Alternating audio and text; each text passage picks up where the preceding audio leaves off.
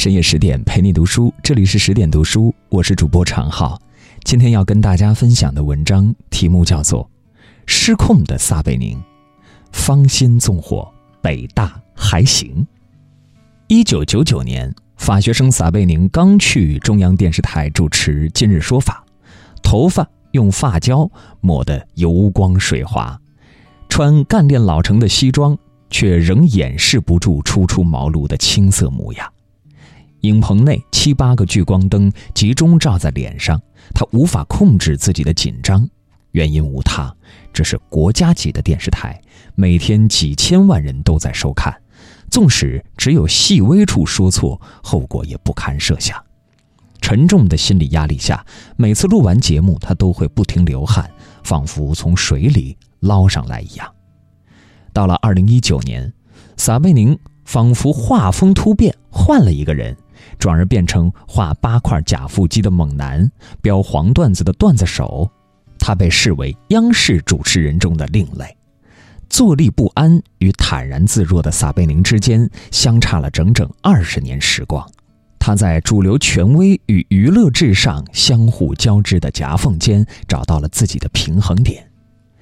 一九七六年，撒贝宁出生在广东湛江，住部队大院，性子顽皮。父母是部队文工团的话剧演员，受家庭环境熏陶，撒贝宁从小就渴望舞台。戏剧中每个人都有自己的位置，这很重要。他领着一帮大院里的小孩演戏，召开各种会议，商量着如何拯救世界。这些虚拟场景变换不停，唯一不变的是，他永远是带头冲锋陷阵的主角儿。幼儿园时期，小朋友们排练节目，演大灰狼和小白兔。所有孩子都想演小白兔，纯真善良，讨人喜欢。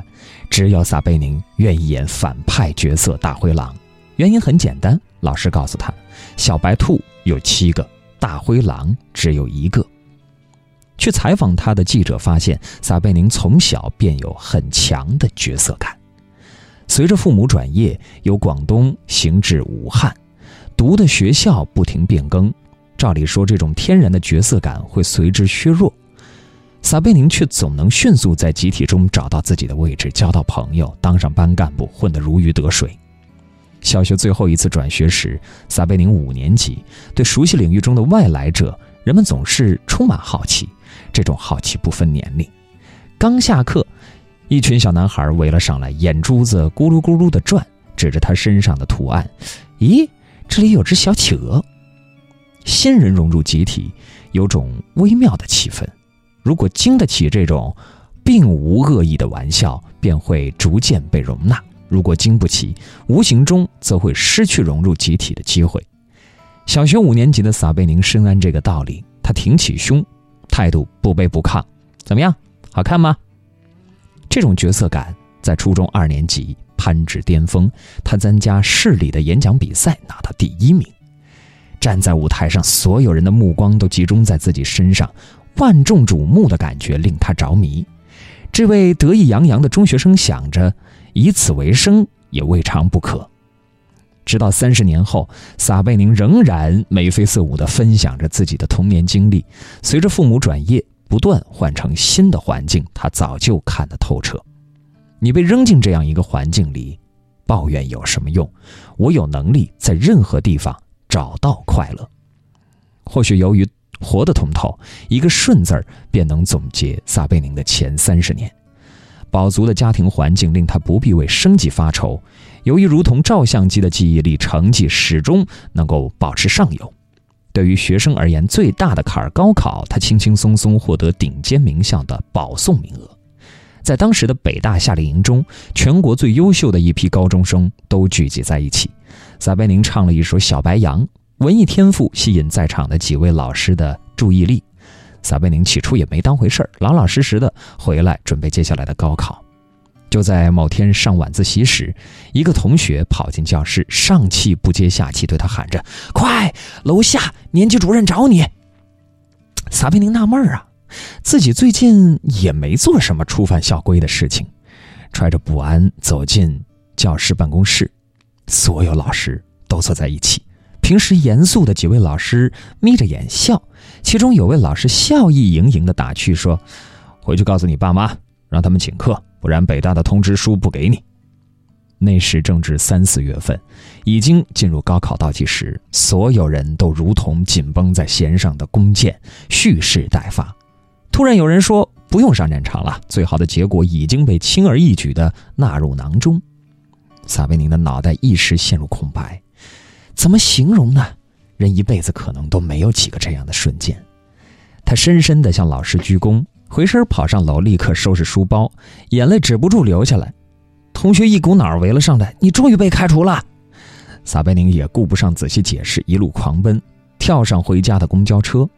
好不容易回到家里，隔着老式铁门，不停流泪。萨父惊讶：“你这是又打架了？”待他细细解释，父母也是一脸不可置信的模样。直到上了北大，撒贝宁的角色感依然存在。按着《花样年华》中。梁朝伟的发型一个劲儿的倒满发胶往后梳，成绩优异，身兼广播电台台长、戏剧社社长数职。路途太顺遂，会令人陷入一种深深的迷惘。等到毕业后踏出校园，该如何选择？做法学生相关的工作，日复一日上班下班，过所有成年人都过的生活吗？一眼便望到了尽头。想到这里，撒贝宁觉得惊慌。我一直很爱讲故事，那时明明才二十多岁，我突然觉得自己讲不出任何故事了。好在这份惊慌没有持续多久，他便被保送研究生，在北大这座象牙塔中获得了续住的资格。老师见他能言善辩，当今日说法需要招募主持人时，未多思考便选了他。这个面试机会在当下显得弥足珍贵，仿佛溺水之人握紧最后的稻草。为了准备面试，一米七的撒贝宁向一米八五的大高个室友借了身西装，穿上咣咣当当，白衬衣上配一条鲜红的领带，特意问人借了个黑色公文包拿手上，在中央台门口四处溜达。前辈肖小林第一眼看到他，撒贝宁迎上去打招呼，满脸堆笑，眼睛挤到一起。明明炎炎夏日，肖老师打了个寒颤，接着淡定地走回办公室，门咣当一声合上。直到多年以后，撒贝宁才知道，当初肖老师关上门之后放声大笑：“外面有只猴子，谁抄来的？”同期进央视的张绍刚对他的印象与之相似，特别瘦小精，逢人就叫老师，永远咧着厚嘴唇笑，专业相近，谈吐不俗。撒贝宁最终还是被录取了，那时他才二十三岁。梳着与年龄不符的发型，坐在《今日说法》的演播台上，甚至有人告诉他：“你长得特别像未成年人保护法。”主持人是北大法学系研究生，嘉宾也是业内顶级的学者及从业人士。这样的阵容下，《今日说法》早期专家学者们却是一本正经地讨论着父母打孩子是否算违法这类鸡毛蒜皮的小事儿。其实如此。以暗说法的形式，导致收视率超过焦点访谈，甚至快赶上新闻联播，成为收视奇迹。甚至在转型后期的综艺中，撒贝宁也常常见缝插针，普及一些法律常识。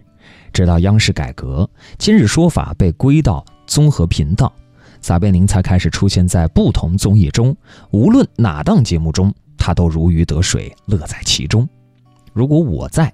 大家不开心，我会觉得是我的失败，尽管跟我没关系，我把所有责任扛到身上，我不能让别人尴尬，我天生就是个打圆场的人。正是这种性子被开讲了策划人杨辉所看中。策划人杨辉首先确定开讲了的核心是理想价值观需要传递正能量，其次再加上一些轻娱乐，权威话语与娱乐之间的度很难把握。撒贝宁是其中最好的人选，他能恰如其分地在演讲者和观众口味中充当粘合剂。而撒贝宁的表现不出所料，其中有一期嘉宾是钢琴家郎朗，最后的提问环节，台下有个女生问了时下观众最关心的问题：“您弹钢琴的时候是不是有点夸张或者表演的成分在里面呢？”郎朗多年来弹琴时的面目表情曾被。调侃多次，可真在本人面前提出多少带有一定意味的攻击性？反应时间不过短短几秒，面对嘉宾朗朗时，撒贝宁的转述非常巧妙。这是你的一种真实状态，或是多年演出的经验形成了一种习惯。用词分明没有太大的变化，语义却温和了不少。还有一期嘉宾是张信哲，被问到过气歌手这个话题，张信哲坦然接受，带着几分无奈。撒贝宁立刻回复观众：“你让乔丹现在回去和二十多岁的小伙子争 NBA 总冠军，科学吗？不，可是这丝毫不会影响他依然是 NBA 的神。”嘉宾张信哲此时状态才逐渐放松，站在一旁不停鼓掌。在电视和网络普及化的今天，娱乐成了不可避免的趋势。尼尔·波斯曼曾写过《娱乐至死》，全篇强调一个议题：我们终将毁于自己热爱的东西。一切公众话语日渐以娱乐的方式出现，并成为一种文化精神。我们的政治、宗教、新闻、体育、教育和商业都心甘情愿地成为娱乐的附庸，毫无怨言，甚至无声无息。此时，媒体从业者必须做出选择：是背离时代做孤独的坚守者，亦或迎合受众，全然投身娱乐化浪潮。可无论哪种，都是姿态决绝的割裂。在今日说法主持多年，撒贝宁与包括他在内的央视主持人集体形成了某种固定形象。冷静、睿智、辩证来看，看上去是被动选择了前者，这有好有坏。当形象尚未固定，是一团软和的泥，可以塑造自己成任何形象；一旦形象固定，这团泥也愈加的僵硬，能够被塑造或者重建的可能性越来越少，最终。会变成一座雕像，同辈央视人纷纷走出寻求前路。张绍刚以吐槽大会扭转负面印象，获得观众的喜爱。马东自己创业推出综艺《奇葩说》，张泉灵从记者到投资人再是董事长，完成商业的完美蜕变。只有撒贝宁会在提到央视的时候称这是家里，他在不变的环境中寻求公众印象中自己可以改变的地方。从今日说法到开讲了，再到了不起的挑战以及一些网综，撒贝宁的严肃形象逐渐被瓦解。在开讲了舞台上，马云一脸正经地说完：“我从来没碰过钱，我对钱没有兴趣。”站在旁边的撒贝宁似是忍笑，他或许没想到观众对这类话的调侃多于争议。正如撒贝宁曾经对《南方人物周刊》的记者说过的那样，这个时代。有趣变成了一个难以琢磨的标准，观众的口味越来越多元了。不久后，他在舞台上故作惆怅，很多人都是主动北漂，而我是被迫北漂的。北大当时发来录取通知书，去的话太远，不去的话，北大。说到这儿，他顿了下，眯起眼，也还可以。网友的装叉套餐，毁创阿里杰克马。一无所有，王健林不知其美，刘强东普通家庭，马化腾新添了句北大还行，撒贝宁。接着说，在综艺《明星大侦探》中，撒贝宁不停飙黄段子的不正经形象，令很多人觉得他是央视主持人当中的一朵奇葩。他并不是始终如此。当谈论到抑郁症时，有嘉宾认为尊重他们选择结束生命是解脱时，撒贝宁。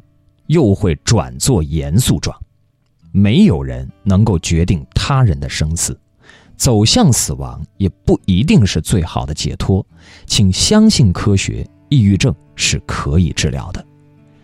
央视那些领导倒是了解他，从不干涉他的说话内容，合作多年，他们比谁都清楚撒贝宁的那些玩笑与段子有自己的底线。最初形容撒贝宁为猴子的张绍刚离开央视后曾经说。小撒也会装，有时他要装正确，装宏大叙事，装对所有人表现出人文关怀等等，但他能在装和让人舒服之间找到合适的表达。永远保持合适表达的撒贝宁，并非每次如此。二零一二年前后，他与影星章子怡传绯闻，当事人并没有做过多的回应，只是那时撒贝宁常发一些意味不明的微博。宫墙无言高耸，茉莉于墨，松柏的枝桠攀附着夜色，谨慎刺探墙外的微光。若焰晨星无量黎明，放飞龙在天，食降龙有悔。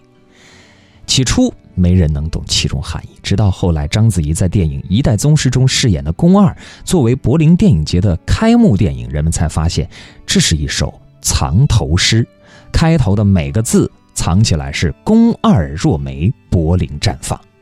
诗句不算上佳，令人惊讶的是，看上去极善言辞的撒贝宁，原来也喜欢这种闷顿的浪漫。随后，绯闻逐渐消失，撒贝宁沉默了一段时间，再在公开场合提起择偶时，他说：“最重要的是精神上的门当户对，两个人处在同一频道，要对生活有共同的渴望。”比如后来的妻子加拿大姑娘李白，后者出身北大教育学博士，有自己的事业，与撒贝宁成长路径相似。在婚礼上，他牵着李白的手，曾说过：“我们生命中还有很多空白，可以一起去冒险。”去尝试生活中最开心与最美妙的东西，让我们把彼此的生命变得更丰富。虽然我四十岁，但是请让我从今天开始像一个十四岁的男孩一样陪着你。我愿意用我的一生守护你。坦诚而浪漫，这是他的微博，停在了二零一三年，不再更新。如今，撒贝宁的生活回归极简状态。临睡前，他往往有个小习惯，躺在床上放空自己，总结这一天下来收获了什么。这种收获并非量化的某种事物，更多的是精神上的收获。倘若没有记住任何细节，他会觉得这一天是不完整的。相反，若是遇到一个有意思的人，做了一期有意思的节目，甚至只是和朋友吃了一顿有意思的晚餐，便能心满意足地沉沉睡去。他保留着年少时期的习惯，有时也会无奈。走到街上，遇到比自己年轻很多的后辈，见到他会脱口而出“小撒”。在撒贝宁身上，时间似乎停摆。合作多年的同事杨辉很意外，我认识他十四年，他身上一点变化都没有。我是说他的气质老给我一种少年的感觉，有种浓厚的少年气息，非常健康。外形如此，事业亦然。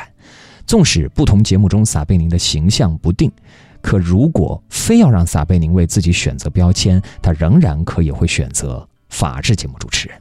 主持人与记者又不同，他坦诚自己没有那么明晰的新闻理想，他享受的是传播者的乐趣。